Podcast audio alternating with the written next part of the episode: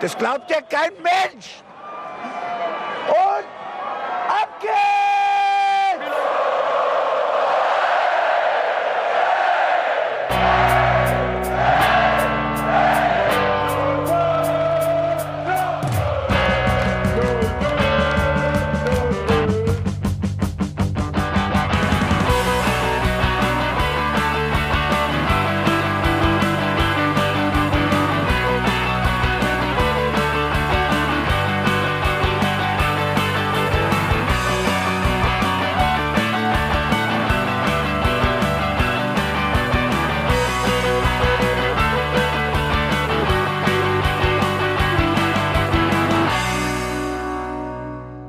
Guten Abend, hier ist der Hinterhofsänger-Talk mit der Mainz 05 Schau.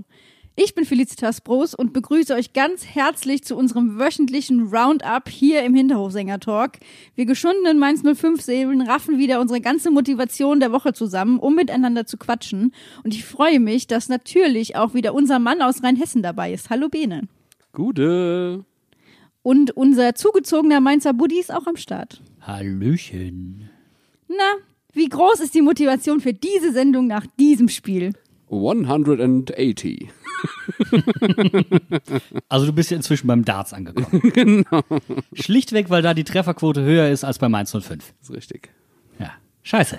Und genau das ist mein Problem. Ich habe überhaupt keinen Bock, über dieses Spiel zu sprechen. Aber es gibt so viele Themen, auch rund um Mainz 05, dass wir quasi genötigt werden, dieses Spiel mit zu besprechen. Also ich weiß nicht, wie es euch geht, aber ich habe so den Mainz 05 Blues. Ähm, ich habe so, so traurige Bluesmusik im Hintergrund, wenn ich nur an Mainz 05 denke und äh, ja, ich beschäftige mich halt damit. Das ist so das Los meines Lebens. damit muss ich jetzt leben. Das ist ein hartes Ja, Schicksal. ich bin Mainzer, ich stehe dazu, auch wenn ich es nicht gerne tue. Nee, also ich stehe da gerne zu. Also ich habe da überhaupt kein Problem und ich ähm, gebe da auch verbal gerne jedem aufs Maul, der da was Böses sagt und ist auch überhaupt kein Problem für mich. Ich mache das eh schon seit 100 Jahren mit den ganzen Lautrern und ähm, Gladbachern hier in der äh, ganzen Rheinhessen und die es alle so gibt. Und da ist mir äh, ganz ehrlich, just another day in paradise. Stimmt, die Tage im Paradies sind für Mainz 05 eventuell gezählt, könnte man meinen. Aber es gab ja auch gute Nachrichten vor dem Spiel. Angeblich waren drei sehr gut aussehende Menschen auf The Zone zu sehen. Ja, Sebastian Benisch, Jan Budde und Benedikt Engelberts. Das ist eine Lüge. Eine infame Lüge. Was, Sebastian Benich war gar nicht dabei? Aber das war tatsächlich eine der wenigen Highlights dieser Woche von mir. Also, dass wir einfach die Möglichkeit hatten, Corona-konform zusammen ein bisschen was zu Mainz 05 zu sagen. So, was wir, was wir eigentlich jede Woche haben. Aber diesmal war halt noch ähm, The Zone dabei. Und äh, ja, wir haben uns da natürlich auch äh, super Locations rausgesucht. Unter anderem dann da, die super Terrasse vom Theater, wo man natürlich den schönsten Blick auf den Dom hat. Also das flecht mich wie immer wieder jedes Mal. Also wer das noch nicht erlebt hat, der muss auf jeden Fall nach Corona äh, ins Theater und sich eine Oper angucken im großen Haus, damit man mal da oben auf die Terrasse kann. Und wir waren natürlich auch ganz Corona-konform in der Oma Else. Und an dieser Stelle nochmal ein ganz großes Dankeschön an den Besitzer und an die Möglichkeit, dass wir dort drehen durften. Es war das komischste Gefühl aller Zeiten. Dieser Dreh war so dermaßen abstrus. Erstmal die Möglichkeit, wieder quasi Spieltags-Selfies zu schießen. Vorm Dom. Ja, das war Ja. komplett surreal. Aber es wurde wirklich pervers, als wir dann in die Oma Else kamen. Es lief Musik, es sah eigentlich aus wie immer, aber man hatte eine Maske auf. Es war, es war total komisch. Vor allem saßen wir da komplett alleine. Das war so, äh, irgendwie, das hat sich einfach so weird angefühlt. Wie wenn du früher, ähm, wie wenn du früher um Punkt 17 Uhr in der Kneipe warst und der Erste warst, der da rein durfte. Aber es kam einfach danach nichts mehr. Wir haben dann ja noch eine halbe Stunde da ge gesessen und gedreht und alles Mögliche gemacht und also es war echt komplett verrückt. Ja, das ist dieses Gefühl, wenn die 05er ein Auswärtsspiel haben und du kannst keine Tische reservieren. Das heißt, du musst extra früh da sein, damit du einen Tisch bekommst. Und wir haben uns ja auch alle angeguckt und hatten ein bisschen Pipi in den Augen, weil wir gesagt haben, wie lange ist das denn bitte her, dass wir so irgendwo sitzen konnten? Ganz schlimm. Und ich finde es ja richtig geil, dass wir uns mittlerweile nur noch sehen, wenn wir irgendwelche Fernsehproduktionen machen. Ben, das ist doch der einzige Grund, warum wir die auch annehmen, damit wir gemeinsam irgendwie zusammenkommen können. Es geht ja sonst gar nicht anders. Wir werden zu Mediennutten, weil wir uns so sehr vermissen. Finde ich gut. Ja, nehme ich. Ich habe so große, also seit diesem Dreh habe ich so große Kneipenvermissung. Wahnsinn. Wie, Bene, stell dir bitte einmal vor, ein kaltes, großes Bier auf einem dicken Holztresen, das eine leichte Feuchtigkeitsspur zieht, auf einem schönen Bierdeckel, wo jemand mit einem Kugelschreiber, der nicht mehr ganz malfähig ist, einen Strich macht. Das ist einfach überragend, wobei ich mittlerweile schon an einem Punkt angekommen bin, an dem ich dachte, nie wieder in meinem Leben zurückzukommen. Mittlerweile sehne ich mich nicht nur nach einem Bier in der Kneipe, sondern ich würde mich freuen, in irgendeinem Club eine halbwarme Cola zu trinken, weil ich, weil ich schon so abgefeiert habe, dass ich einfach irgendwas an Flüssigkeit aufnehmen muss. Ich das vermisse ich mittlerweile. Ich war ewig nicht feiern, also auch vor Corona bin ich kein Feiermensch, aber mittlerweile denke ich mir, ist, ich, ich vermisse alles. Ja. Ich bin so lange nicht mehr falsch angetanzt worden. Ich bin so lange nicht mehr falsch angetanzt worden. Ein klein wenig vermisse ich es. Ach, das, das können wir übernehmen. Dann machen der Bene und ich mal ein Sandwich. Nein, aber das Oh, mag ja. ich ja. Weißt du, das ist ja der, also, also Bene und ich, ich würde ich würd ja sogar sagen, Bene und ich, wir mögen uns eigentlich gar nicht. Unsere, unsere Beziehung ist eh rein körperlich. Also von daher, Es äh, reduziert sich sehr stark auf Tanzskills. ja. Nachzusehen in vielen GIFs und auch beim SWR. Also es ist ja dokumentiert. Also ihr seid auch außerhalb von Corona die Knüffelkontakten. Äh, ja. Dann schmeißt doch mal eure gesammelte Knüffelkontakten Motivation hier in den Ring, denn wir müssen natürlich über das Auswärtsspiel in Stuttgart sprechen. Wie ging's euch denn vor dem Spiel oder wollen wir das einfach skippen und direkt über das Spiel sprechen? Ich hatte mal wieder mein Trikot an und es zeigt sich, wenn ich, das, wenn ich dieses Trikot trage, wird das Spiel gar nichts. Also ich war so halb gut gelaunt, weil ich ja ähm, auch das Spieltagsspecial ungefähr 15 Mal geguckt hatte vorher. Also dann habe ich selbst meine, meine Laune künstlich in die Höhe getrieben. Und aber irgendwie, dann hat das Spiel angefangen und so die erste Viertelstunde dachte ich, oh, oh. Aber irgendwie dann so hinten raus hat man einfach, keine Ahnung, da hat man einfach gemerkt, dass es keinen Spaß mehr macht. Da wurde aus Oh, oh, ein O. Oh, oh. Und das ist halt genau dem Verlauf, den ein O niemals nehmen sollte. Ich glaube, O ist auch so ein, ein Vokal, der kann alle Freuden machen. Bei A, A, A, das kriegst du einfach nicht negativ. Das war jetzt ICQ. Genau, aber, aber wirklich negativ geht nur dieses O. Und es war am Ende einfach nur noch Kopfschütteln irgendwie. Ich kontere und sage, U ist auch relativ so. Uh, uh, uh. Nicht mal, nicht mal ein I. Das kommt noch, Bene. Die Phase erreichen wir auch bei Mainz 05 noch, dass wir den Fußball sehen, sagen, Das Ekeln oder was? Ah, das, Wieso? Ich sage jetzt permanent, wenn ich irgendeinen Fall, einen falschen Pass sehe, A, A, A, A. Nope. das versetzt mich zurück in meine, in meine frühen Teens. Deine frühen Teens. Ah, Ah, ah, ah, ah. Wird hier tatsächlich als WhatsApp- WhatsApp-Alternative aktuell diskutiert, äh, gehört aber mittlerweile einem russischen äh, Oligarchen. Oligarchen und ist dementsprechend datenschutzmäßig nicht ganz so gut aufgestellt. Aber ähm, wir lassen jetzt hier mal alle Hüllen fallen und sprechen über das Freitagsspiel gegen Stuttgart nach einer kurzen Pause. Ohne Quellenangabe, ohne Zitate, ohne Nachhaltigkeit, alle springen drauf. Und jetzt wird irgendwie recherchiert und das Fernsehen recherchiert jetzt und jetzt recherchieren wir hier noch auf der Nachpressekonferenz vom Bundesligaspiel. Wieso recherchieren Sie nicht bei den Journalisten, die das geschrieben haben? Nach dem Spiel sagte unser Trainer Bus Svensson, ich zitiere, ich finde, dass die Leistung in Stuttgart ein Rückschlag ist. In Teilen des Spiels fand ich, dass wir uns nicht präsentieren konnten. Würdet ihr das unterschreiben? Ich habe in der letzten Sendung gesagt, wir müssen von diesem Gedanken weg, jedes Spiel gewinnen zu wollen, so als Fans. Aber man muss eine Entwicklung sehen. Ich meinte damit keine negative Entwicklung, nur um das nochmal klarzustellen. Ich meinte keine negative Entwicklung. Meine Herren. Du hast aber auch gesagt, wir müssen jedes Spiel gewinnen und Meister werden.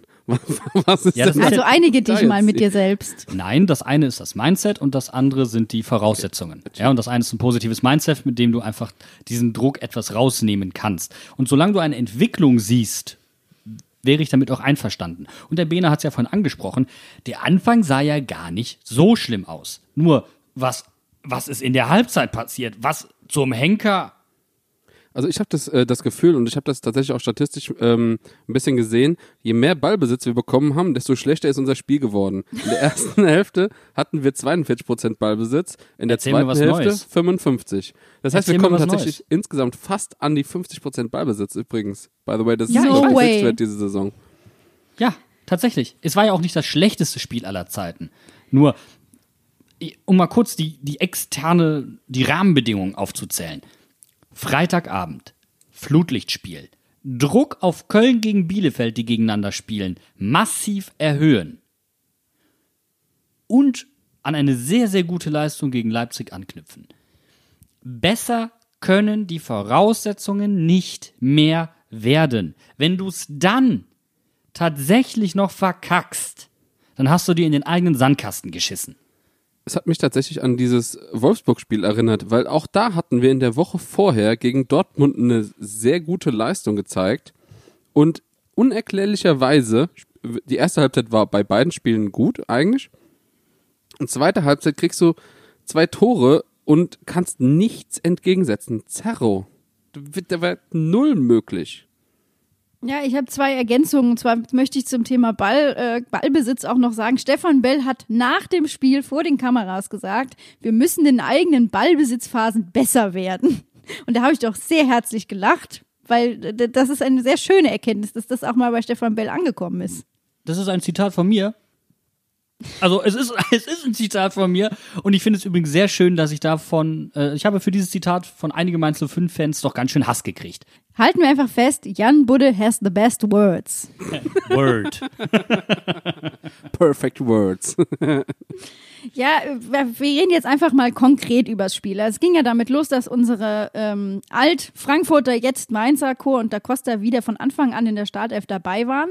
Und Dominik Chor hat auch direkt von Anfang an gezeigt, wo der Hammer hängt, indem er im Mittelfeld so ziemlich alles abgegrätscht hat. Das fand ich auch ziemlich geil, muss ich sagen. Das haben wir schon lange nicht mehr gehabt, dass wir so einen so einen Pekovic hatten, der einfach mal eine Viertelstunde lang alles umgemäht hat, was ihm vor die Flinte gekommen ist.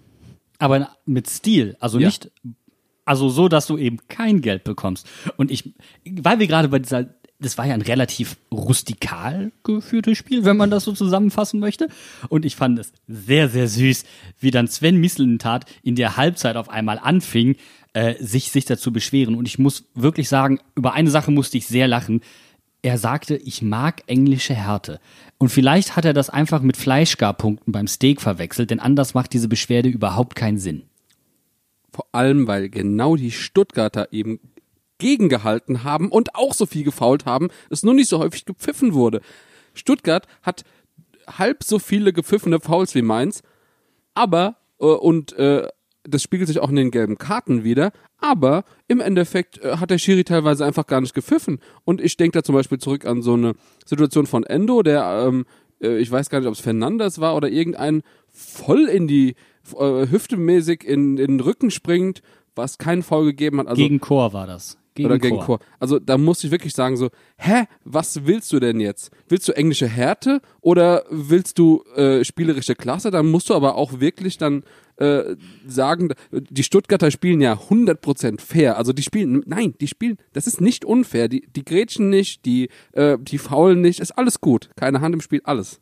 Vor allen Dingen, weil er, weil er dabei im, im Nebensatz so getan hätte, als wären sie die Einzigen, die hier probieren würden, Fußball zu spielen, was mich halt mega angekotzt hat, weil ich mir dachte, äh, Kollege, das Spiel ist so ausgeglichen, ihr habt sogar weniger Torschüsse als wir, bitte erzähl jemand anderem diese Geschichte, weil bei euch sieht es gerade wirklich keinen Meter besser aus. Und was ich sehr bezeichnend fand, war der Torwart, der sich den Arm gehalten hat, obwohl er nicht mal berührt wurde, der später in Johnny Burkhardt reinspringt und ihn umfaustet und sich dabei selbst quasi verletzt. Und das gab so viele Situationen, wo die Stuttgarter sich sofort abgelegt haben. Ich habe das bei keiner anderen Mannschaft in der Bundesliga dieser Härte jemals so wahrgenommen, wie schnell und freiwillig die sich aufs Grün gelegt haben. Es war wunderschön, wie Kobel sich, wie du eben schon gesagt hast, die Hand gehalten hat, nachdem er Johnny Burkhardt umgeboxt hat. Das ist wie, wenn jemand das erste Mal äh, eine Schrotflinte in die Hand nimmt und sich erschreckt, wenn er den Rückschlag hat. Hat den Arm durchgestreckt und hat den einfach weggeboxt. Johnny macht einen, einen 180 und mit dem Rücken trifft er auf den, äh, äh, auf den Boden auf und der hält sich noch den Arm, obwohl er ihn also 100% getroffen hat. Also ich denke mir so, was ist los bei dir? Es war ein Spiel der Klasse, also Holzklasse war das, ganz ehrlich. Ja. Weniger Bundesliga, mehr Holzklasse. Und ich habe auch das Gefühl, dass äh, trotzdem wir wieder die Leidtragenden waren. Das heißt wieder, aber wir hätten einfach auf unser Spieltagsbingo äh, aufnehmen sollen. Musa Niakate sieht gelb. Ja. Er hat wieder ein Spiel gelb bekommen. Ähm, ja, Aber insgesamt. für was? Stopp mal kurz. Auch das auch wieder. Das erste Foul, das er begangen hat, kein sonderlich schweres. Und es war sofort die erste gelbe. Aber wir müssen gar nicht über den Schiedsrichter diskutieren, finde ich. Also da, dann brauchen wir nicht drüber diskutieren, denn wir haben das Spiel selber verkackt. Und das Jo. muss man so eindeutig sagen. Wir haben dieses Spiel selber verkackt. Und Beno, du hast vorhin den Ballbesitz angesprochen. Man muss nämlich auch sagen, der Ballbesitz mag vielleicht prozentual ausgeglichen gewesen sein. Qualitativ lagen dazwischen Welten. Also ich äh, glaube, wir haben wieder gegen Stuttgart Mainz 0,5 gesehen. Also eine Halbzeit gut, eine Halbzeit schlecht. Nur dass wir diesmal wahrscheinlich gedacht haben, dass die erste Halbzeit die schlechte ist und die zweite noch einen draufsetzt. Aber ja, die zweite Halbzeit war in dem Fall, würde ich mal behaupten, die schlechtere Halbzeit. Ja, also es war einfach, ich glaube, Stuttgart hat doppelt so viele abgefangene Bälle wie, wie wir und das siehst du schon wieder, wie ungenau die Pässe im Grunde waren und also es, es ärgert mich einfach. Wir haben in der ersten hm, 30 Minuten hat, glaube ich, Chor vier richtig geile Pässe abgelaufen. Richtig gut und dann denkst du so, daran willst du anknüpfen. Du willst so einen Spieler haben, der, der so spielintelligent ist, dass er das erahnen kann, wo der Ball hingeht und dann im letzten Moment den Ball bekommt. Und dann haben wir das einfach nicht weitergemacht. Ich verstehe nicht, du hast es eben schon gesagt, Jan, in der Pause. Was ist da mit der Mannschaft passiert, dass du einfach dein komplettes Spiel, wie du es gemacht hast, eingestellt hast? Naja, es gibt für mich noch einen ganz klaren Grund, warum wir es nicht weiter ausgespielt haben. Das eine war die Passqualität, aber die ähm, entsteht ja immer durch Sender und Empfänger. Und die Empfänger, das war mit das grausamste an offensiven Laufwegen, was ich seit langer Zeit gesehen habe. Klar, Quaison musste äh, verletzt raus. Das kann passieren und dann musste Johnny rein. Und ich glaube, für Johnny ist das gerade maximal undankbar, denn Johnny hat gerade niemanden, ähm, an dem er sich im Sturm orientieren könnte. Er trifft am laufenden Band, aber leider nur die falschen Entscheidungen. Total undankbar, das heißt also, sollte er passen, schießt er. Sollte er schießen, passt er. Sollte er hochgucken, guckt er runter, sollte er auf der Bank sitzen, spielt er. Also der macht gerade einfach alles falsch, auch wenn er es nicht vorhat. Ja, und da kommen wir eben zu meiner großen These, die über dem Problem von Mainz 05 aktuell steht, nämlich, dass Mainz ein riesiges Stürmerproblem hat. Also nicht nur, dass wir jetzt G auch ausgeliehen haben nach äh, Braunschweig, sondern es, das Problem ist einfach, dass die Stürmer, die wir haben, mit Quaison, mit Unisivo, mit Burkhardt, die treffen im Moment nicht, sind nicht wirklich auf der Höhe und dann kommt eben in der 80. Minute noch ein Adam Soloy, der vorne alles ablaufen soll, aber auch das Tor nicht trifft. Also ich bin so ein bisschen am Verzweifeln.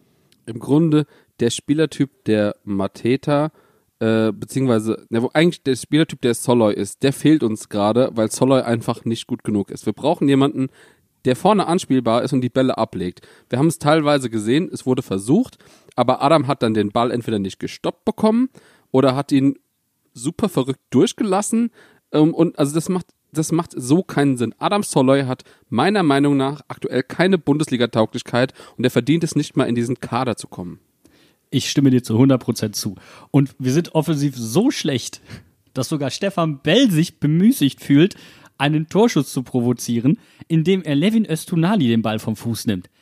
Mann, der schießt der Junge einmal gegen Leipzig halbwegs aufs Tor und ab dem Moment hält er sich für einen Stürmer. Und was passierte dann? Zurück ging's mit Mopsgeschwindigkeit. Was ist, das ist doch grausam. Und genau das ist der Unterschied zu Niakate und zu St. Just. Die sind schnell vorne, machen, haben auch mal einen Torabschluss oder sowas, aber die sind auch schon wieder schnell hinten und laufen da nicht mit, äh, ja, äh, wie heißt das so schön, wie Wanderbaustelle auf der A63. Genau so schnell. Es, ist, es kotzt mich einfach an. Ja, und diese Szene mit Östonali und Bell war für mich auch symptomatisch, wo ich fast in den Fernseher gesprungen bin. Also, das ist so Misskommunikation at its best. Du weißt einfach nicht, was der andere tut und läufst ihm noch über den Weg. Also, das ist so maximal unglücklich, wie wir halt auch jetzt schon, Bene, du hast ja schon gesagt, das Wolfsburg-Spiel war ähnlich. Es nimmt einem einfach alles an Hoffnung, was, was ich mir wirklich nach dem äh, Leipzig-Spiel, auch wenn Bo Svensson gesagt hat, das ist verboten, danach Hoffnung zu schöpfen, aber trotzdem nimmt es mir diese Hoffnung. Ich verstehe dann auch nicht, wie ein Marlon Mustafa, immer noch in der zweiten spielt und nicht wenigstens mal in den Kader kommt. Wenn du schon merkst, du hast Stürmerprobleme, dann musst du doch die Stürmer, die du hast, auch mal ein bisschen nutzen. Und Marlon Mustafa ist eigentlich genau der Spielertyp, den wir jetzt brauchen würden. Und ich, das ergibt für mich keinen Sinn. Insgesamt bin ich unzufrieden mit der Aufstellung. Ja. Wir hatten ein, ein Durchschnittsalter von 27,6. Die Aussage, als Bruce Svensson angefangen hat, war, ich möchte, dass, dass wir wieder mehr Jugendspieler einsetzen und dass das NLZ näher an den Profikader rutscht. De facto hat er bisher nur sporadisch Niklas Tauer eingesetzt. Das kann ja nicht wahr sein. Und ich hätte mir einen ganz anderen Wechsel übrigens gewünscht. Es tut mir für Johnny leid. Ich, ich liebe den Jungen. Da gibt's keine zwei Meinungen zu. Und er darf eine, eine schlechte Phase haben. Alles in Ordnung. Er ist ein junger Spieler. Aber Johnny raus. Dafür Levin nach vorne und Niklas Tower ähm, auf Levins Position oder äh, ins Zentrum und jemand anderen dafür nach außen. Wo wäre das verdammte Problem gewesen? Das wäre ein mutiger, innovativer Wechsel gewesen. Diese Art der Entscheidung brauchen wir gerade. Vor allem, weil Johnny einfach auch offensichtlich keinen guten Tag hatte. Er hat, wie du eben schon gesagt hast, dauernd schlechte Entscheidungen getroffen. Und das verstehe ich dann nicht, wie man nicht einfach mal sagen kann, okay, Levin ist im Grunde ein klassischer rechter Mittelfeldspieler oder ein Rechtsaußen. Und dann kannst du den auch mal in der Aufstellung, gerade wenn du hinten raus alles nach vorne wirfst, mal da aufstellen. Und es regt mich einfach auf, dann haben wir äh, zwei Spielmacher quasi auf der Bank sitzen und die kommen dann in der 62. und 75. Minute auf den Platz und es passiert genau nichts. Da muss doch, also die Mannschaft war da nicht drauf vorbereitet, habe ich das Gefühl, dass da auf einmal ein Spielmacher auf dem Platz steht. Und im Endeffekt kann man dann sagen, okay, haben wir wirklich diesen Zerstörer und äh, Konterfußball gespielt? Irgendwie ja schon. Ich habe so ein krasses Déjà-vu, weil er hat genau über diese Thematik ja auch schon unter Jan Moritz Lichte gesprochen haben. Auch da hatten wir eine alte, relativ alte Startelf, sage ich mal. Was für mich äh, in der ersten Halbzeit noch relativ deutlich zu erkennen war, war allerdings ähm, die von Bo Svensson anders interpretierte Rolle von Danny Latzer, der ja beim korrigiert mich, aber beim Angriff, beim Pressing immer nach vorne zwischen die Stürmer gelaufen ist. Ja, das war genial. Das war super. Also Bo hat ja einen Plan. Anders lässt sich das ja nicht sagen. Und er hat ja bisher super Coaching-Entscheidungen getroffen, auch während den Spielen und, und, und uns damit Punkte geholt. Ähm, dieses Spiel hat aber nicht nur die Mannschaft von der Einstellung her, sondern für mich auch Bo vom Coaching her etwas in die Tonne gegriffen. Weil der Anfang war so gut. Danny da vorne drin, der, der eben diese Pässe auf die Sechser verhindert hat, ja, über die Stuttgart so gerne das Spiel aufbaut. Da ging nichts. Da ging nichts. Und das ist ja erstmal schon mal für, ein, für eine Mannschaft, die gegen den Abstieg spielt, positiv. Der Gegner äh, kriegt nichts zustande. Check. So, und jetzt kümmere ich mich darum, dass ich aus diesen Situationen was Gutes mache. Aber wenn dann vorne halt Kraut und Rüben herrscht, äh, und dann Herr Quaison verletzt sich noch, also wenn sich Quaison einen Tick länger verletzt, wir müssen meiner Meinung nach so oder so noch aktiv werden bis morgen. Ja, ich wollte gerade sagen, das Fenster ist quasi zu. Der einzige, der einzige Verdacht, äh, das einzige Gerücht, von dem ich weiß, ist ein gewisser Marvin Duksch aus der zweiten Liga von Hannover 96, von mehr weiß ich nichts. Aber die wollen die nicht abgeben. Warum sollten die den abgeben? Ja, also du musst wahrscheinlich wieder Geld in die Hand nehmen, weil du brauchst ja jetzt irgendjemanden, der sich nicht entwickeln muss, sondern der dir weiterhilft. Und das ist ja das nächste Problem. Und wieso habe ich das Gefühl, dass man das erst jetzt auf dem Schirm hat? Ach, ich, ich bin da einfach ein bisschen ratlos. Also die Frage ist doch ehrlich, ob man sagt, man muss da Geld in die Hand nehmen und in jemanden investieren, der funktioniert und der dir weiterhilft, oder musst du das irgendwie hinbekommen aus eigenen Mitteln? Also ich bin da so ein bisschen zwiegespalten. Vielleicht braucht man einfach nur mal so eine Trainingswoche, wo nur die Stürmer ran müssen. Es ist aber auch super scheiße und natürlich ist es undankbar. Kein Spieler will jetzt nach Mainz wechseln auf längere Sicht, weil er nicht weiß, ob er nächstes Jahr zweite Liga spielen muss. Natürlich ist das scheiße. Und also im Endeffekt gibt's da auch wahrscheinlich jetzt keine richtig geilen Lösungen, aber dann musst du halt einfach irgendwie versuchen, was möglich zu machen. Und einen Adam Soloy in die Aufstellung zu packen, ist nicht die Lösung. Es ist nicht die Lösung. Tut mir leid. Don't let Adam Soloy play. Please. Es ist derselbe Scheiß wie die ganze Zeit. Es fuckt mich ab. Jedes Mal. Wie lange reden wir schon über das äh, halbe, äh, erste Halbzeit scheiße, zweite Halbzeit gut oder andersrum Phänomen. Wieso funktioniert das nicht? Ich verstehe es nicht. Wieso spielen wir ein Spiel, wo wir wissen, wir müssen sehr wahrscheinlich ein bisschen mehr Spiel machen, ohne Spielmacher? Wieso? Ah, es, es, es fehlt mir jeglicher Verstand. Ich habe keinen Bock mehr auf den Scheiß. Jedes Mal sitzen wir hier und müssen uns zurecht fachsimpeln, was sich der Trainer dabei gedacht hat und es ist jetzt diese Saison der dritte Scheißtrainer und wir haben dieselben Probleme. Das kann doch nicht wahr sein. Ich würde gerne meine Forderung wiederholen, die ich vor dem Bayern-Spiel getätigt habe. Stell doch einfach die Jungen auf. Im schlimmsten Fall holst du sie in der 60. Minute runter, weil sie nicht mehr können. Aber wenigstens scheiße damit Schwung. Und es ist doch komplett egal. Damit überraschst du eher den Gegner, als dass der sich denken darf, ach, Adam Soller, nett dich auch noch zu sehen. Schön, bist auch noch, da bist noch nicht in Rente. Ah, ist ja nett. ja, klar, kleines Zweikämpfchen hier, hinterher Trikottausch, ne? Ja, hier. Ich wollte sagen, es hat alle Fragen, die Stuttgarter zum Thema, wie geht's unseren Ex-Stuttgartern, schön beantwortet. Nee, also ich hole euch noch mal ein bisschen zum Spiel zurück. Ich verstehe deinen Rant total, Bene. Ich, Eieiei. Ähm, aber wenn wir jetzt auch nochmal auf die Tore der Stuttgarter gucken, dann ist doch auch nicht nur die Frage, ob unsere Offensive nicht nur funktioniert oder sonst was, was machen wir denn, wenn unsere Abwehr einen kompletten Blackout hat, wie beim 2 zu 0. Das war ja wirklich Spalierstehen fürs Tor. Also Entschuldigung, da bin ich wirklich ausgerastet, weil er durfte ja einfach mit Begleitung übers Spielfeld laufen. Am, an der Mittellinie führt Kevin Stöger einen Zweikampf, den man, glaube ich, nicht Das nennst so du nennen Zweikampf? darf. Ja, genau, Ja. den man nicht so nennen darf. Und das, der ist ja einfach, der läuft dahin und fällt einfach um. Also, ich meine, Wamangituka ist jetzt kein schlechter Spieler. Er trifft jetzt auch nicht das erste Mal gegen uns. Da kann man wissen, dass der sowas kann. Und der hat im Endeffekt auch noch die Kraft im Fuß, nach so einem Sprint den Ball aufs Tor zu bringen, nicht wie äh, unser lieber Musa. Bene, ich, ich, breche, ich breche da jetzt ab, weil ähm, ich möchte dich da auch gerne unterbrechen, weil es liegt nicht nur an Stöger und es beginnt schon vorher.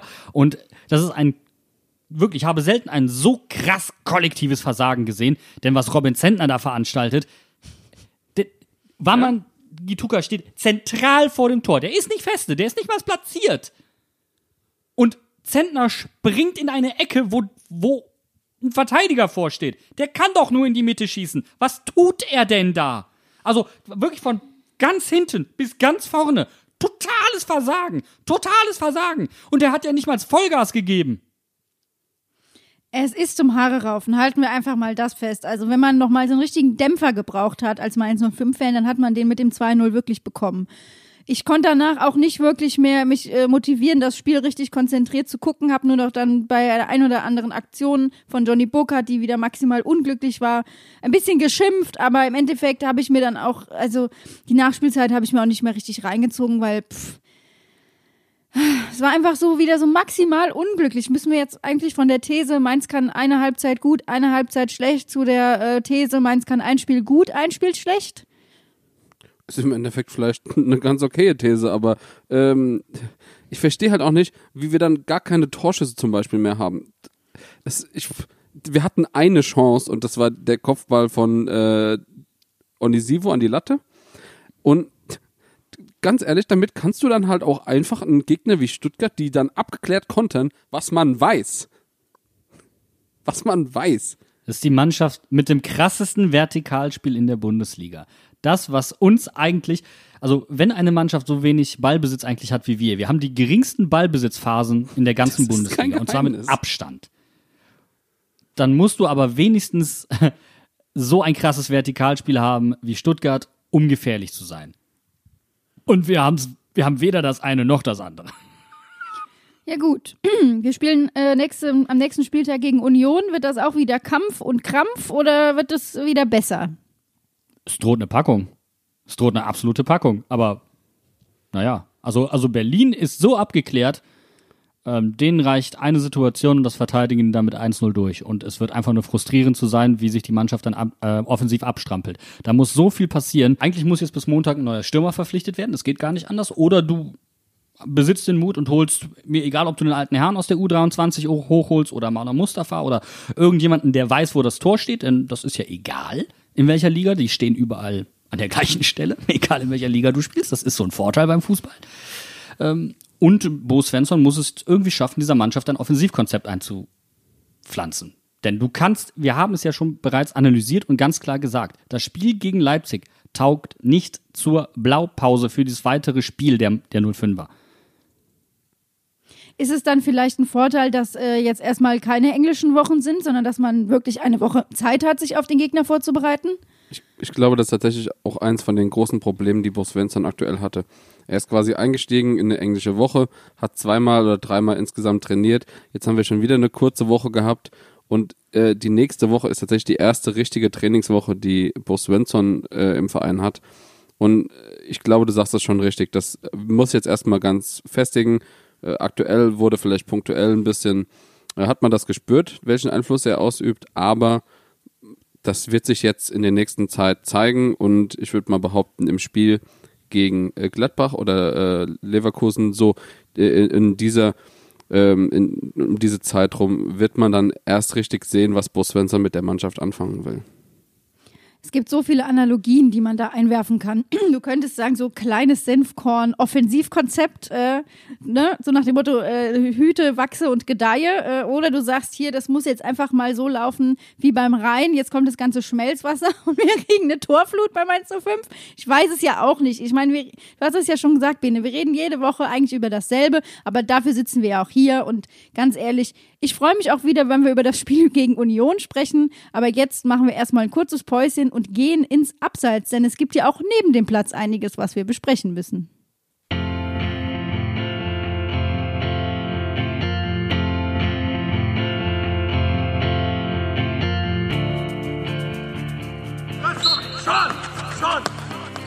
Nach welchen Ideen spielst du Fußball? Du kommst ins Training und du machst nur, was kein einziger Ball dabei für unser Spiel. Es ist nur dein eigenes Spiel. Hier noch ein Trick, da noch ein Trick und hier noch eine Idee. Und keine einzige klappt davon. Mir steht's hier oben, ehrlich. Jeder spielt den Ball tief, aber du hast eine bessere Idee. Na, die klappt auf Wiesen. Hier könnt ihr hinterherlaufen. Spaß. Wir haben uns im Abseits ein bisschen Verstärkung dazu geholt. Ich freue mich, ihn hier begrüßen zu dürfen. Er ist Thomas Tuchel, Biograf und FAZ-Journalist. Hallo Daniel Meuren. Hallo, ich bin auch äh, glücklich über die Einladung. Vielen Dank. Denn wir haben einiges zu besprechen und ich denke, wir fangen einfach mal mit dem ersten Punkt an, der vielen 05ern mit Sicherheit auf der Seele brennt.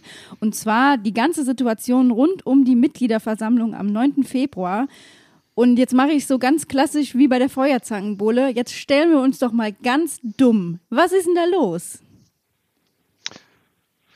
Ja, also ich muss natürlich vorausschicken, ich bin ja jetzt äh, seit ein paar Monaten nicht mehr direkt im Sport bei uns bei der FAZ tätig, sondern habe das Ressort gewechselt, bin aber natürlich, bekomme noch ein bisschen was mit, aber vor allem kann ich natürlich in der Rückschau vielleicht so ein bisschen da Klarheit oder erschaffen oder vielleicht zumindest Gründe, wie was da jetzt genau wieder passiert ist. Also natürlich ist es erstmal ähm, wieder nicht so ganz zufriedenstellend glücklich kommuniziert ähm, und ähm, dass man jetzt also quasi nur zwölf besitzt von 16, das hätte man klarer sagen müssen, warum, zumal ja dann genau diese vier Plätze frei wären für die, die noch im Amt sind. Demokratieverständnis sagt einem auch, puh, sollte man dann nicht die, die nicht mehr äh, gut genug sind, sollte das nicht das Wahlvolk entscheiden es wirkt so ein bisschen so, dass die Wahlkommission quasi eine gewisse Weise das Wahlvolk für ein bisschen unmündig erklärt hat.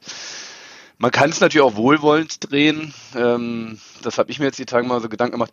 Ja, vielleicht darf die Wahlkommission sogar das Wahlvolk ein bisschen für unmündig erklären, weil nun mal das der, der Ursprungssinn überhaupt dieser Einrichtung von Wahlkommissionen war, dass man die Vereine auch schützt vor ähm, vor, äh, damals ging es vor allem, war die Angst Anfang des Jahrtausends, dass, dass, dass in einem Handstreich bei Mitgliederversammlungen, die schlecht besucht sind, quasi eine Gruppe, einen Verein übernehmen könnte, ja, bei diesen Aufsichtsratswahlen.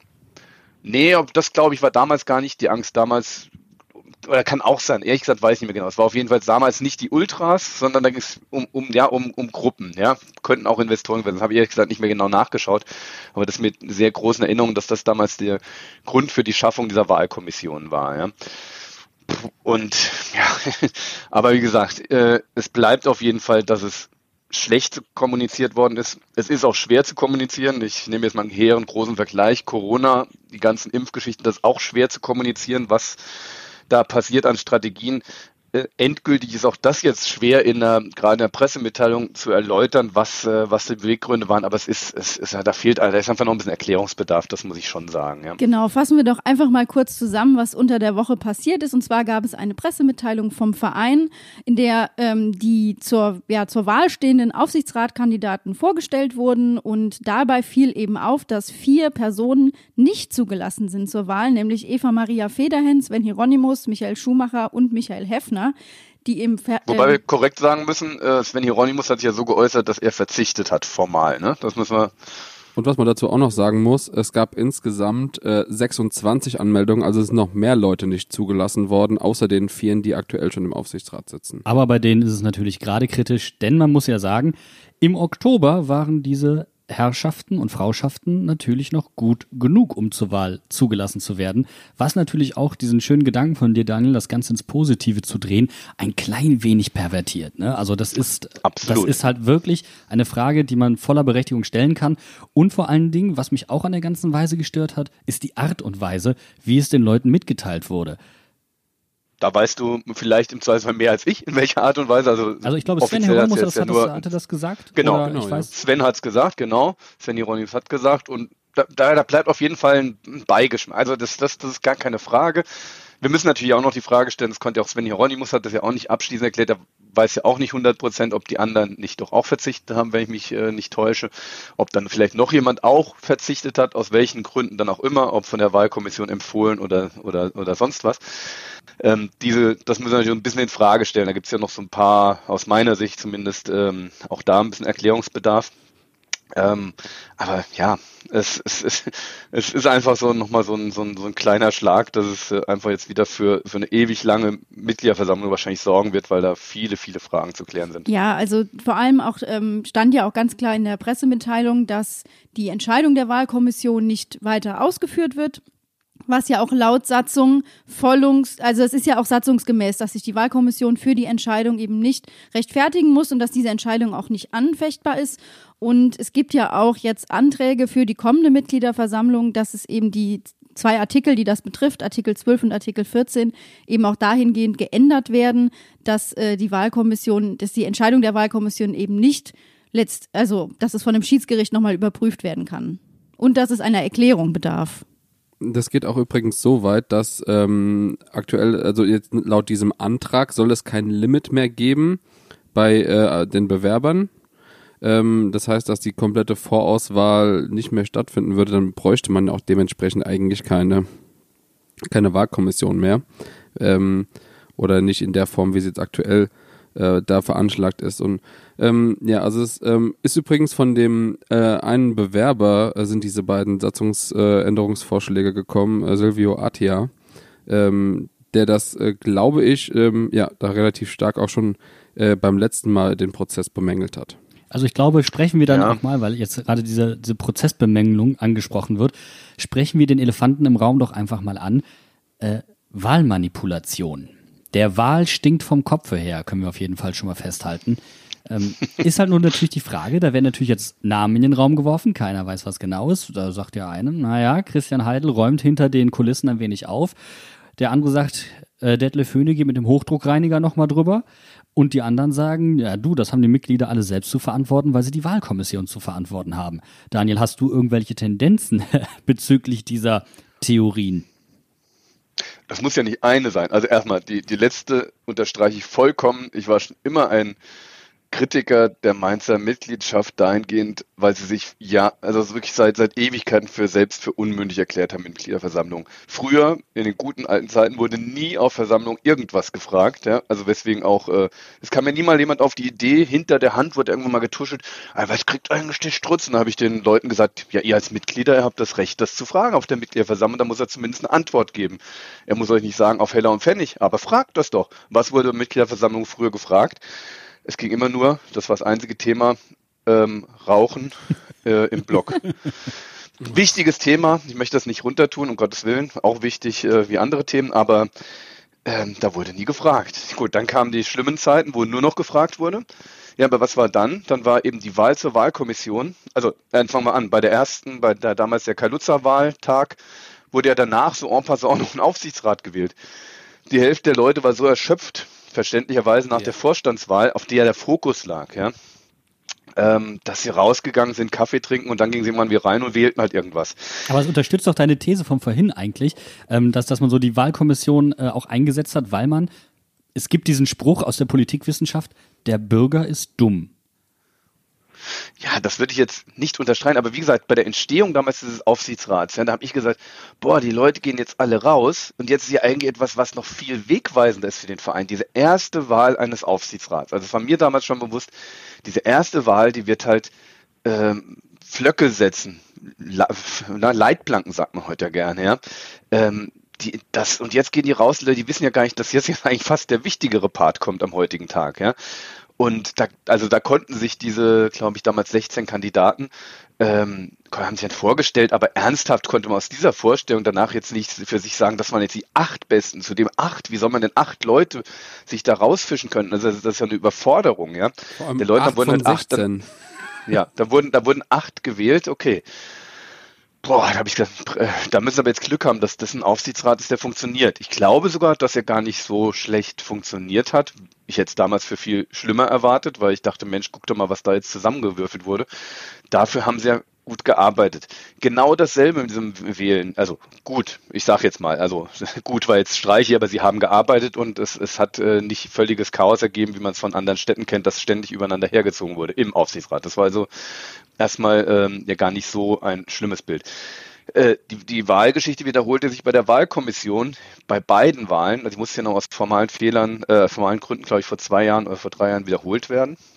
Und das war wieder dann so das Anhängsel nach dem Anhängsel. Da wurde, ach ja, wir müssen noch eine Wahlkommission wählen. Ich kann mich entsinnen, dass bei der letzten Wahl der Wahlkommission einer der Kandidaten noch gesagt hat, ja, ich möchte mich hier mal ein bisschen breiter vorstellen, erstmal betonen, wie wichtig die Wahlkommission ist. Er wurde nicht ausgebuht, aber es wird so ein bisschen verlacht und die Leute waren auch nur noch mit äh, Viertel Konzentration da. Aber er war auch niemandem bewusst, dass diese Wahlkommission halt auch eine Funktion hat. Sie wurde halt gewählt, so wie sie zusammengesetzt ist. Und deswegen man darf auch diesen Leuten jetzt nicht direkt sagen, dass da jemand manipulativ ist oder, oder, oder was im Schilde führt, ja. Ich glaube, das sind alles erstmal redliche Leute, ja. Ähm, aber trotzdem, die Leute haben sie gewählt und deswegen dürfen sie jetzt nicht äh, sagen, ayo, wer, wer hat denn da jetzt das Recht? Das muss da jedem bewusst sein, dass diese Wahlkommission Einfluss hat. Und jetzt komme ich zum letzten Punkt, der, also bei Christian Heidel ist jetzt mein, also wie so, so kenne ich ihn, aber ich habe jetzt, wie gesagt, aktuell da kein Wissen. Ich würde denken, Christian Heidel ist es äh, egal, unter wem er äh, Chef ist. Ja? So gibt es ja den schönen Spruch. Ähm, ich glaube ehrlich gesagt nicht, dass er sich allzu großen Kopf macht, wer im Aufsichtsrat sitzt, weil er nicht glaubt, dass man äh, dass, dass, dass ihn Aufsichtsrat äh, irgendwann mal etwas äh, zu bremsen hat, weil, weil er seinen Job versteht und also dieses Selbstbewusstsein hat er. Natürlich probiert er vermutlich Mani Lorenz dürfte ja von ihm motiviert sein, da zu kandidieren, probiert er auch mal den einen oder anderen mit Fußballfachverstand aus seinem äh, äh, Freundeskreis reinzubringen oder zu motivieren, zu kandidieren. Das ist ja völlig legitim. Aber ich glaube jetzt nicht, dass wir da allzu viel Verschwörungstheorien dahinter suchen müssen. Also würde mich überraschen. Ich glaube, es ist einfach eine ungeschickte Entwicklung, die auch ihren Ausgangspunkt hat in einem Punkt, auf den möchte ich gerne mal aufmerksam machen. Der Aufsichtsrat ist natürlich viel zu wichtig gewesen in den letzten Jahren aus Krisensituationen heraus. Ich weiß noch, dass damals die Ankündigung war von Detlef Höhne, ah ja, alle drei Monate trifft man sich mal im Aufsichtsrat und bespricht die Dinge. Die haben sich ja bald äh, zweiwöchentlich getroffen in all den Jahren, weil es ständig Krisenszenarien gab. Auch da unterstelle ich erstmal nichts Böses, nichts Wichtigtuerisches, sondern es hat sich so entwickelt. Der Aufsichtsrat muss dahin kommen, dass er wirklich das Aufsichtsgremium wird, das sich alle drei Monate trifft, dazwischen seine Arbeit erledigt in kleineren Ausschüssen und dann wird er auch aus dieser Wichtigkeit rausgenommen, die er derzeit besitzt, durch diese Diskussion jetzt auch. Und ein allerletzter Punkt, ähm, ich habe mich immer gefragt, ein, ein Fehler ist in der Satzung, und zwar, dass diese acht Leute jetzt alle auf einmal wiedergewählt werden. Ja. Da schauen wir mal nach Schalke. Wie läuft es da? Schalke ist ja satzungsmäßig das große Vorbild von Mainz gewesen. Ist zwar, klingt ein bisschen absurd, weil Schalke an sich nicht bekannt ist für, dass der Verein super, super funktioniert, aber die, Aufs die Struktur funktioniert auf Schalke. Es ist halt mit Clemens Tönnies vielleicht ein zu mächtiger drin gewesen. Dort war es so, Gründung des Aufsichtsrats damals mit sechs gewählten Mitgliedern. Wir haben dazu noch drei Kooptierte, deswegen sitzen da neun Leute, glaube ich, heute drin. Und es war klar geregelt, die mit den meisten Stimmen, die beiden, sind für drei Jahre drin, die nächsten zwei für zwei Jahre, äh, vier Jahre, die anderen äh, für, für zwei Jahre und die mit den wenigsten Stimmen die beiden für ein Jahr. Und seitdem wird rotiert. Alle drei Jahre stehen die zwei Aufsichtsräte, die neu gewählt werden, stehen zur Disposition im Rotationsprinzip und damit veränderst du nicht dieses Gremium komplett. Du hast eine ständige Fluktuation, was einem Aufsichtsgremium meines Erachtens gut tut. Und du hast trotzdem auch eine gewisse Kontinuität gesichert. Und jetzt schließe ich den Kreis. Ich vermute, dass die Wahlkommission mit den Beschränkungen der Kandidaten auf eine niedrigere Zahl 16 sicherstellen wollte, dass ein bisschen Kontinuität auf jeden Fall da ist, damit nicht komplett acht neue Leute in dem Gremium sind das ist vielleicht nur ein wohlwollender Gedanke, um das Ganze zu retten. Ja, aber ich glaube, was uns die Situation auf jeden Fall bewusst macht, ist, wie wichtig diese Mitgliederversammlung ist und wie wichtig es ist, dass man als mündiges Mitglied auch äh, entscheidende Wahlen mitprägt, oder? Ganz ehrlich, also wenn ich jetzt deinen Ausführungen so gelauscht habe, dann ist doch das eigentlich das einzige Fazit, was wir aktuell ziehen können, weil, wie gesagt, die äh, Wahl der Wahlkommission ist äh, nicht äh, irgendwie so ja, die müssen sich nicht rechtfertigen. Daran ist jetzt auch nicht zu rütteln. Wir werden am 9.2. den Aufsichtsrat wählen. Und ja, das ist quasi das, was wir tun. Also ich glaube, da kommt noch was anderes hinzu. Ähm, Daniel, du hast vorhin gesagt, die Leute waren dann, ja, der Aufsichtsrat wird jetzt gewählt und egal, und ich bin jetzt mein Käffchen, mal Kippchen, wenn ich schon nicht in der Steh, nicht im Stehblock rauchen darf, dann jetzt wenigstens hier draußen. Ähm, ich glaube, es kommt da noch was anderes hinzu. Ich glaube, man hat unter Strutz und auch unter Heidel, man war es gewohnt, dass die Dinge im Hintergrund laufen. Und ähm, man hat sich darauf so ein klein wenig verlassen. Und ich glaube, was wir merken ist, wie nötig wir mündige Mitglieder einfach haben. Denn ähm, man bekommt immer mehr das Gefühl, jetzt wo auch Christian Heidel zurück ist, merkt man das immer wieder ein klein wenig. Viele Leute, auch Mitglieder, sind weniger Vereinsfans in dem Sinne, sondern eher Anhänger der Personen, die da gehandelt haben. Und ich muss ja sagen, ich kann das auch nachvollziehen, denn ich bin ja auch eigentlich erst über Christian Heidel Mainz 05 Fan geworden. Das erschließt sich mir schon so. Ist eventuell auch eine Problematik, die man in dieser Konstellation bei Mainz 05 einfach nicht kannte, dass jetzt auf einmal nicht mehr der eine und oder die zwei, drei, die da wichtig sind, sondern auf einmal ein Gremium da ist, das so wichtig ist, das eine andere Aufmerksamkeit verdient. Ne? Wo dann halt mal der Fokus weg von der einen Person auf die, ähm, auf die Gesamtheit gelegt wird. Ja, absolut. Also, also wie gesagt, das mit der Mündigkeit unterstreiche ich auch nochmal, wobei es sind ja mehr Mitglieder heutzutage bei den Versammlungen als früher. Also das ist ja beständig geblieben seit der großen Wahl von Kaluza damals, die erstmals 1000 Leute mobilisiert hat. Ähm, und dass man das lernen muss, ist klar. Ich meine auch, dass ich das in einem lichten Moment damals äh, ähm, in einem Kommentar geschrieben habe, dass jetzt der Moment dafür da ist, dass die Mitglieder lernen, äh, ihre Mündigkeit zu nutzen ähm, oder ihre Möglichkeit zur mündigen Beteiligung. Ähm, und letztlich, dass das an Personen hängt, bleibt ja letztlich immer so. Ich meine, äh, in der Politik ist ja nicht anders. Äh, das Vertrauen Deutschland ist ja deswegen sehr ruhigen Fahrwasser, weil die Leute halt eine Angela Merkel derzeit vertrauen. Ja, wenn Angela Merkel jetzt abtritt, muss es erstmal jemanden geben, der dieses Vertrauen wieder aufbaut, ja. Und ähm, das kann nun mal niemand so einfach ähm, ersetzen. Und da gibt's halt diese eine Person. Aber glaubst du, dass eventuell, ähm, wo du es gerade ansprichst, und du hast von auch schon gesagt, Christian Heidel dürfte egal sein, unter wem er König ist.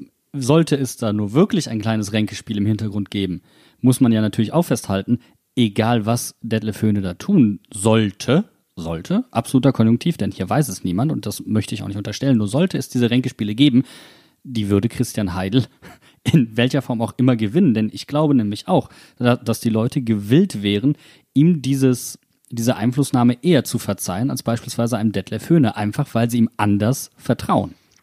Natürlich, das, äh, das ist, wäre auf jeden Fall so. Also wie gesagt, ich unterstelle das Detlef Höhne erstmal auch nicht, weil mir da zu viel Verschwörungstheorie ist und ähm, Detlef Höhne ähm, so schwer zu durchschauen ist, dass man, also nicht negativ ausgedrückt wohlgemerkt, sondern er ist halt so, so ein Typ, der sehr gerne kryptisch auftritt.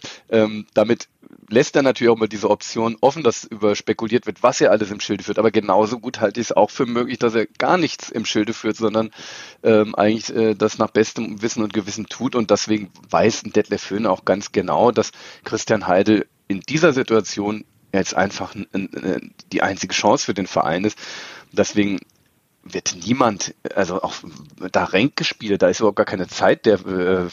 Also wenn man den Verein retten, klingt jetzt sehr dramatisch, in der Bundesliga halten will, ist sowieso jetzt, geht das nur über Einigkeit, wenn das nicht klappen soll, selbst dann aufs richtig, auf die richtigen Kurs zu bringen, um, ähm, um, um in der zweiten Liga eine gute Rolle zu spielen.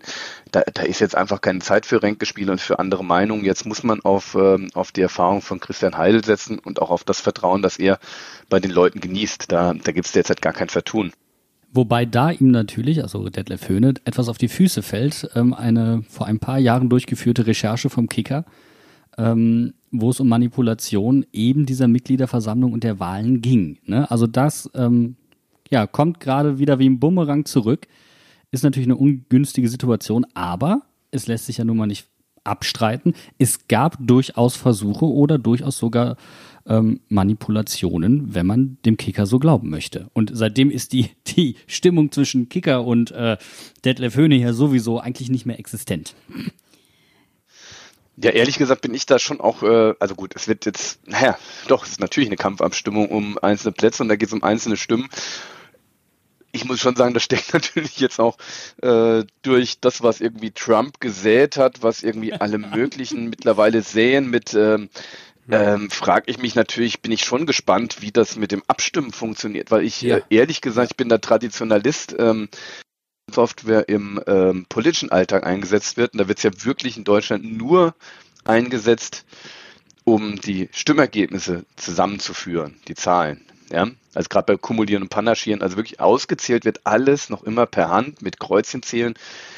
Einfach weil, weil das Misstrauen so groß wäre, dass da irgendjemand an einem Wahlautomat irgendwas drückt und gar nicht das drücken wollte, obwohl die, die, die, die IT-Menschen sagen, alles safe, ja. Aber trotzdem ist natürlich kein Vertrauen da, wenn es nicht dieses Haptische gibt, ja. Also obwohl ja in diesen Wahlmaschinen auch dann in ein Ausdruck rauskommt, den du abgibst, kann ich verstehen, die Leute misstrauen dem mehr und deswegen hat man sich beim, bei Bund, bei, bei politischen Wahlen weiterhin entschlossen, sehr, sehr konservativ zu bleiben. Und bei Mainz 05, äh, wie bei anderen Vereinen, nimmt man einfach diese komischen Drücker, wo ich dachte, kapiert jeder, was er da wo drückt? Und dann am Ende steht da auf einer Tafel eine Zahl. Und Das ist doch wie bei Wer wird Millionär. Ja, ja, und das, also ich, ich muss schon sagen, ich hab, war damals beeindruckt, dass das die alle Leute einfach so mitgemacht haben und also was heißt mitgemacht haben, dass sie alle dem vertrauen. Ja, bei Stuttgart gab es da doch auch damals diese riesige Situation, auch damals Wahlmanipulationsvorwurf, wenn ihr euch erinnert. Mhm. Ähm, und deswegen wohl auch das Banner jetzt am Spiel ähm, zwischen Stuttgart und Mainz. keine digitale MV, Genau, ja. Keine digitale MV Ja. oder gegen eine digitale MV. Und auch Nürnberg, das, auch wenn, wenn Detlef Höhne das Beispiel gebracht hat, hat damit ja auch nicht die besten Erfahrungen gemacht. Aber, Aber Bene, du bist doch unser ja- IT-Experte. genau. Erleuchte uns. Dafür, ja, dafür, ähm, da gab es jetzt die Woche eine Mail und ähm, man kann unter mv.mainz05.de sich den genauen Ablauf von der Mitgliederversammlung angucken. Da sind übrigens, ähm, wir haben das eben schon erwähnt, auch alle Vorstellungsvideos und äh, einleitende Texte zu den Kandidaten, die Satzungsänderungen und all sowas. Da gibt's eine Anleitung. Ähm, laut dieser E-Mail hat man ähm, sich selbst eigens ein System aufgestellt. Ähm, ich hoffe, dass die das gescheit skaliert haben, dass äh, wenn äh, jetzt, ja, normalerweise waren so 1000 Leute, glaube ich, bei der Mitgliederversammlung, bei der Wahl von Stefan Hofmann, Hm, ich glaube knapp drüber. Ähm, wenn da jetzt viele Leute zu Hause sitzen und äh, kann ich mir sehr gut vorstellen, dass das vielleicht sogar etwas mehr Leute sind. Ich hoffe, dass das ähm, von der Skalierung her stimmt, dass das System, was man sich da ausgedacht hat, dass man da wirklich aus den Fehlern anderer Vereine gelernt hat, weil ich, mir wäre jetzt kein anderer Verein bewusst, der so eine digitale Mitgliederversammlung gemacht hat, die richtig geil gelaufen wäre. Außer die CDU, meinst du? Ja. ja, die war super toll. Aber das ist doch vielleicht der Genau. perfekte Anschluss, um dazu aufzurufen, am Probetermin teilzunehmen. Genau. Denn am 5.2. gibt es vor Mainz 05 einen sogenannten Probetermin der Online-Abstimmung und auch um das System zu testen. Und äh, wenn du jetzt sagst, du hoffst, dass die Skalierung stimmt, dann würde ich ja einfach mal deinem Aufruf folgen und sagen, da sollten am besten so viele wie möglich teilnehmen, weil es werden auch so Abstimmungen geprobt und so, ähm, damit man gucken kann, ob das System belastbar ist. Genau, und auch um selbst zu verstehen, wie das Ganze abläuft. Also es ist, äh, glaube ich, zwingend erforderlich. Also man hat zwei unterschiedliche Sachen. Einmal kriegt man einen Link mit Zugangscode für die Veranstaltung und dann in einem komplett separaten System läuft die Abstimmung. Und dafür kriegt man nochmal ein eigenes Passwort und muss sich auch nochmal einen PIN hinterlegen, um sich hinterher zu authentifizieren, dass es wirklich man selbst ist, äh, der das Ganze macht. Soll alles komplett anonym sein. Ähm, Aber ja, wer weiß sowas schon, äh, was da im Hintergrund alles passiert. Aber ähm, es gibt Anleitungen auf dieser Webseite, die sahen jetzt auch, so wie ich die eben gerade überflogen habe, ganz gut aus. Und dementsprechend denke ich, das wird ganz gut funktionieren. Und ganz wichtig übrigens, ist zwar eine digitale Mitgliederversammlung, aber man kann sowohl Wort- als auch Schriftbeiträge äh, quasi per Handzeichen ähm, ja, äh, da teilgeben und kann so mit den Leuten kommunizieren. Also es wird schon eine richtige Mitgliederversammlung sein, in der auch dieselben Diskussionen wie sonst aufkommen. Deswegen fühlt euch jetzt alle hiermit aufgerufen, als mündige Mitglieder an dieser Mitgliederversammlung teilzunehmen. Und äh, das würde ich quasi als Schlusswort nutzen, um zu einem anderen Thema im Abseits überzuleiten, was uns diese Woche auch sehr beschäftigt hat. Und zwar geht es nochmal um das Thema, was wir letzte Woche schon auf dem Tablett hatten, nämlich das Thema Regenbogenbinde. Und wir sind ja bekanntlich der einzige Mainz 05 Podcast mit Regenbogenbinde, nicht wahr, Putti? Ja, ja. Das hier ist die erste Sendung mit Regenbogenbinde. Ich habe sie am rechten Arm. Äh, sie passt wie angegossen. Ich bin jetzt unser, ich bin jetzt unser schwuler Kapitän im harten Podcast mehr. Ja, das bin jetzt ich. Und Nur weil äh, du eine Regenbogenbinde trägst, musst du aber nicht schwul sein. Nein, das weiß ich doch. Aber ich fand das jetzt einfach, ich wollte jetzt der schwule Kapitän sein. Jetzt hast du es mir kaputt gemacht. Sei, was du möchtest. Genau, ich möchte jetzt Genau. äh, ein, ich bin unser Bene, ich bin unser Einhorn. Ich bin das Regenbogen-Einhorn. So, dann haben wir es doch. Nice. Aber ich fand, ähm, es gab eine sehr, sehr gute Meldung auf ähm, Social Media und es gibt einen offenen Brief von der Jessica. Die hat das Ganze nämlich rausgeschickt und ähm, hat um eine Rückmeldung gebeten. Der ist an die Mitarbeiter von Mainz 05 adressiert und ich würde gerne mal ein, ein, zwei Passagen daraus vorlesen, damit ihr euch einen kleinen Eindruck machen könnt, denn sie zählt eigentlich sehr gut alle Punkte auf. Es geht natürlich ähm, um das Spiel gegen Leipzig. Hinsichtlich der Mainzer Erinnerungswochen war es von Mainz 05 aus geplant, eine Regenbogen-Kapitänsbinde im Spiel gegen Leipzig zu tragen. Dies ist nicht geschehen. Wurde eine entsprechende Genehmigung nicht eingeholt? Inwieweit ist eine Genehmigung notwendig, wenn mehrere Vereine, namentlich Wolfsburg und Freiburg, teilweise schon länger eine entsprechende Binde nutzen? Die Regelung scheint undurchsichtig und erzeugt daher fragende Stimmen innerhalb der Fanszene. Eine Aufklärung des Vereins ist wünschenswert. Beim Spiel gegen den VfB, in dem der VfB in einem speziellen Regenbogentrikot aufliegt, was ich übrigens eine sehr coole Aktion fand, kurzer Einschub, Anmerkung der Redaktion, coole Aktion, wurde erneut kein, keine Regenbogen-Kapitänsbinde genutzt. Bereits vergangene Saison beim Spiel gegen den ersten FC Union Berlin am 27.05.2020 war vorgesehen, angesichts des Global Pride mit einer Kapitänsbinde in Regenbogenfarben zu spielen. Auch damals ist es nicht geschehen.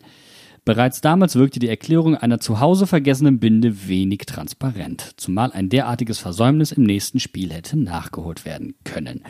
Und dann stellt sie mehrere Fragen, ähm, wie das sein könnte, warum das so ist. Und wir möchten an dieser Stelle auch nochmal kurz korrigieren. Wir haben natürlich auch nachgefragt. Unsere erste Information war, Mainz 05 habe bei der DFL angefragt und die DFL habe einen Antrag abgelehnt.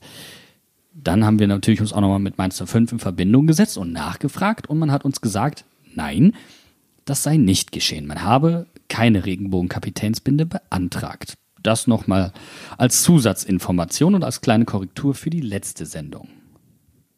Also, ich bin, glaube ich, da sehr, sehr klar drin. Ich trage diese Regenbogenbinde und ich finde, äh, wenn Mainz 05 Bock hat, könnt ihr ja einfach anrufen. Oder Danny, äh, wir kennen uns ja, du hättest, kannst mir auch einfach äh, Bescheid sagen. Ich bringe sie dir auch gerne vorbei. Ja, ich habe hier eine, also vergessen könnt ihr sie jetzt nicht mehr. Musst nur die Auswärtsspiele mitmachen, der wird's immer. Ja, das geht leider gerade schlecht. Wie, was sagt ihr denn zu dem Thema Regenbogenbinde? Also ist das was, wo ihr sagt, da muss sich der Verein auf jeden Fall ähm, nochmal näher mit befassen? Oder ist es jetzt einfach im Rahmen dieser Erinnerungswochen unglücklich gelaufen und wird danach ähm, nicht weiter verfolgt oder muss auch nicht weiter verfolgt werden?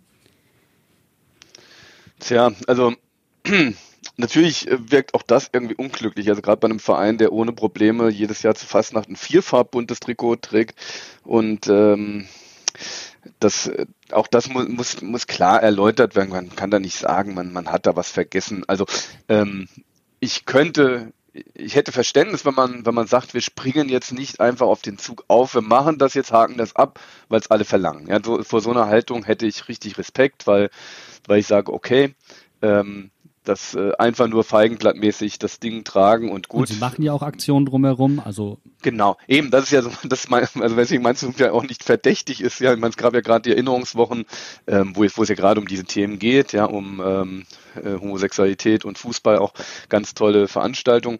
Ähm, sage sag ich mal, vielleicht ist 05 bisher noch nicht eingefallen, was man mit, als Botschaft verbinden will mit dem Tragen, dem erstmaligen Tragen einer Binde oder eines gar Trikots. Da hätte ich völliges Verständnis und dass jetzt momentan andere Sorgen haben und, und sich da jetzt nicht den Kopf drum machen und sagen, das heben wir uns auf für dann, wenn es wirklich mal, wenn wir eine Idee haben. Okay, ich kenne das ja, ich war ja im äh, Fußball der Frauen auch äh, journalistisch tätig und kenne ja da die Genese, wie der VfL Wolfsburg als erster Verein ähm, im Männerfußball, im Profifußball zu der Binde kam. Das kam ja aus der Frauenabteilung. Die Kapitänin ist, sie, sie, sie, sie ist selbst bekennende ähm, äh, in einer lesbischen äh, Partnerschaft lebend. Sie hat auch ein Kind mit ihrer Frau, ist auch deswegen wieder nach Schweden zurückgegangen vor dieser oder vor, ich glaube, vor dieser Saison, vor der vorletzten Saison, glaube ich. Äh, und sie hat das quasi durchgedrückt in, in ihrem Team, im Verein dann was auch komplett zur Philosophie von VW passt, die, äh, die sich äh, Vielfalt auf die Fahnen schreiben, das auch glaubwürdig machen wollten und weswegen das da sehr, sehr gut ankam. Und so hat das für mich eine, eine, eine Botschaft, ja. Und da vielleicht fehlt Mainz 5 das. Da würde ich ja. aber einhaken, mein, ähm, Daniel. Da würde ich einhaken. Da möchte ich Ja, gerne an ähm, Sandro Schwarz auf dem CSD erinnern, wo er die Schirmherrschaft übernommen hat. Das wäre ein toller Anlass gewesen. Wir haben Schwogunzia, wo die, wo die Stadt auch mit ähm, Regenbogenfahnen ähm, ja, befahnt wird. Also es gibt für mich da schon eine ganze Menge Anlässe und für mich ist das Totschlagargument eigentlich, egal wie viel man drumherum macht, die Wahrheit liegt auf dem Platz. Und deswegen braucht es für mich auch eine Kommunikation auf dem Platz der eigenen Werte. Und wenn eine Mannschaft diese Werte manchmal nicht ganz mit Leben füllen kann, dann ist vielleicht ein Stückchen Stoff doch eine Möglichkeit, mit den Fans ein klein wenig in Verbindung zu treten und deren Werte ein klein wenig mitzuleben. Also ich hatte unter der Woche, ähm, Daniel, du warst ja auch in der Runde. Ähm, wir sind ja jetzt beide Clubhouse-Mitglieder ähm, und wir haben ja zum Thema Regenbogenbinde und auch Regenbogen-Eckfahren dann noch was erfahren. Ähm, Mhm, vielleicht genau. möchtest du das kurz einwerfen. Ja, du meinst, was der ähm, Ben Brasse gesagt hat, äh, der selbst äh, also angestellt war im Verein und da mal involviert war vor einigen Jahren, als Mainz 5 das mal äh, beantragt hatte und diesen Weg gegangen ist bei der DFL und dass das irgendwann in solchem Formalienkrieg endete, dass der Verein einfach gesagt hat, äh, das, das geht nicht, das kriegen wir jetzt nicht hin und äh, das ist ja verrückt.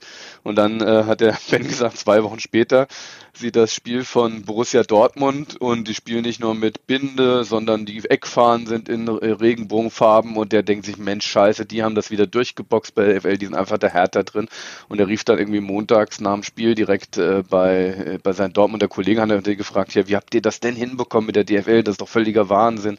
Was habt ihr denn da gemacht? Und die sagten einfach, hä, wie DFL, Antrag? Nö, nö, wir haben das einfach gemacht. Jo, Du, Daniel, das erinnert mich, das auch, das erinnert mich an eine Situation, ähm, ähm, die wir damals mit Andreas Bocchius besprochen haben. Thema, wann wir die Mannschaft ansagen dürfen, als noch Fans im Stadion waren. Und dann hat uns der Andreas gesagt, du, äh, wir müssen das beim Torschusstraining machen, die DFL besteht da drauf. Und dann habe ich zum Andreas gesagt, Andreas, komm, bitte erzähl mir jetzt nichts. Also Schalke macht das, ähm, ich kenne keinen Verein, wo das so Dortmund, ja. so blöd gemacht wird wie bei uns. Und der Andreas hat es dann einfach auch gemacht. Wenn die Mannschaft einlief, wurden die Namen angesagt. Und er hat uns damals gesagt, das war auch der Wunsch, der aus der Mannschaft kam. Also manchmal hat es schon den, den Eindruck, dass man sich bei Mainz 05 doch etwas willig ähm, als Opfer der Bürokratie inszeniert. Aber ich finde, gerade bei dem Thema ist es so einfach. Also wenn man wirklich sagt, es ist ein riesiger äh, Zettelkrieg, den man da mit, mit dem DFL da führen muss, äh, bezüglich Kapitänsbinde und so weiter, dann macht man das einfach. Und wenn es eine Strafe gibt, macht man das öffentlich, zahlt die gerne, weil aktuell gibt's ja auch keine Pyro oder irgendwas, hat Mara auch in der Runde schon äh, gesagt. Dann zahlt man das einfach und hängt dem DFB das quasi an, dass man noch dafür bestraft wird, dass man DFL, eine, DFL. Äh, ja DFL Scheiß DFB. alles derselbe äh, Kram, wo ich mich nur drüber aufrege. Nein, aber das ist doch eigentlich die einfachste Möglichkeit zu sagen, ich mach's und wenn es Strafe kostet, bezahle ich und ich mach's öffentlich, damit der Schaden sozusagen nicht bei mir liegt. Finde ich einen sauberen Ja. Gedanken. Und so, so sehe ich das auch. Einfach mal die Strafe in Kauf nehmen. Wie gesagt, für mich ist es so, es entspricht den Werten, die Mainz 05 verkörpern möchte. Es ist eine, äh, eine Art von Wertigkeit, die kannst du ja jetzt eigentlich nicht so auf dem Platz leben. Also wie, wie möchtest du das denn auf dem Platz sonst ausleben? Ja, und deswegen ist das für mich ein Statement, das sehr, sehr wichtig ist. Und ähm, nochmal, ich trage diese Kapitänsbinde hier so lange im Podcast, bis Mainz 05 die auch trägt oder sich dazu irgendwie geäußert hat, befriedigend geäußert hat. Die Sache ist die, die Sache ist die, was, was ich halt mh, so sonderbar finde und was wir auch da, wo wir damals auch schon drüber gesprochen hatten, dass man öffentlich verkündet, man trägt eine Binde, eine Regenbogen-Kapitänsbinde, dass man die dann vergisst. Das mag ja sein, dass, ob man sich die anderweitig organisieren kann, ist ja alles gut. Aber dass man dann nicht am nächsten Spieltag, wo es ein Heimspiel war, hingeht und die dann trägt, oder dass man alternativ ein richtiges öffentliches Statement raushaut und sagt, hier so und so und so war das, es tut uns super leid, ist ja aus welchen Gründen auch immer nicht möglich, wir holen es nach. Aber das wurde ja nicht mal überhaupt thematisiert, geschweige denn irgendwie nachgeholt. Und das finde ich dann einfach ein ganz fettes Minus. Ich finde es vor allen Dingen sagen, deswegen kritisch, einfach. Bene, weil diesmal kam ja noch was dazu, was den, die öffentliche Wahrnehmung der Erinnerungswochen etwas in Mitleidenschaft gezogen hat und das war das Statement von RB. Und Genau. ähm, das hier wäre eine sehr gute Möglichkeit gewesen, dass etwas, also das war ja etwas, was die Fans wirklich gestört hat und mich übrigens dementsprechend auch. Ähm, das wäre eine Möglichkeit gewesen, da ein klein wenig in der Öffentlichkeit Wiedergutmachung zu betreiben.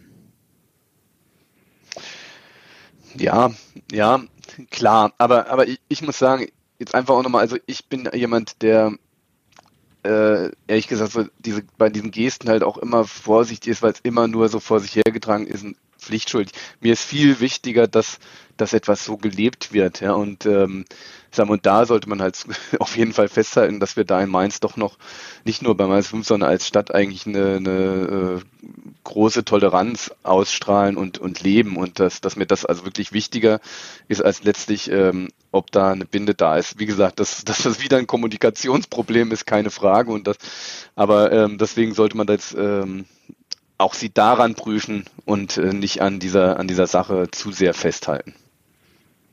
Ja, ähm, ich habe noch einen äh, ganz kurzen Nachtrag übrigens zur Mitgliederversammlung. Ähm, und zwar, äh, die Supporters haben äh, Fragebögen allen ähm, Bewerbern gestellt und die werden sie in dem Laufe der kommenden Woche oder am nächsten Wochenende online stellen. Und worüber wir noch gar nicht geredet haben, es wird ja nicht nur äh, die ordentlichen Aufsichtsratmitglieder gewählt, sondern auch der Fanvertreter ähm, muss quasi durch die Mitgliedsversammlung noch bestätigt werden. Ähm, der kommt aus dem äh, Fanabteilung. Äh, da steht äh, Christian Viering äh, zur Wahl. Äh, der war auch schon letztes Mal da im äh, Gremium. Ähm, genau. Äh, bitte informiert euch über alle Bewerber. Guckt euch genau an, wen ihr da wählt. Äh, es ist ganz besonders wichtig. Also stehen tatsächlich nicht nur äh, was äh, 14 Personen, äh, nee 12 Personen, sondern 13 Personen zur Wahl für den Aufsichtsrat. Genau, wir verlinken euch auch nochmal ähm, auf unserer Webseite den Link äh, von der Mainz 05 Webseite, wo sich die zur Wahl antretenden ähm, Aufsichtsratmitglieder, die potenziellen, vorstellen. Und ich schließe jetzt einfach den Kreis damit, dass ich auch sage, Mainz 05 äh, als bunter Verein wird sich ja auch wahrscheinlich darin äußern, dass wir auf der Mitgliederversammlung auch das Leitbild vorgestellt bekommen. Und sozusagen ähm, ist das quasi das alle umschließende, äh, was wir hier in unserem Abseits besprechen. Und ich darf mich ganz herrlich, herzlich, wir dürfen uns alle ganz herzlich bei dir, Daniel, bedanken, dass du dir die Zeit genommen hast, mit uns darüber zu diskutieren. Ja, gerne. Danke, danke. Und damit würde ich sagen, beschließen wir die heutige Sendung. Macht's gut. Wir sprechen uns nach dem Spiel gegen Union nächste Woche und noch vor der nächsten Mitgliederversammlung. Macht's bis dahin gut. Tschüssi. Arrivederci. Tschüss. Tschüss.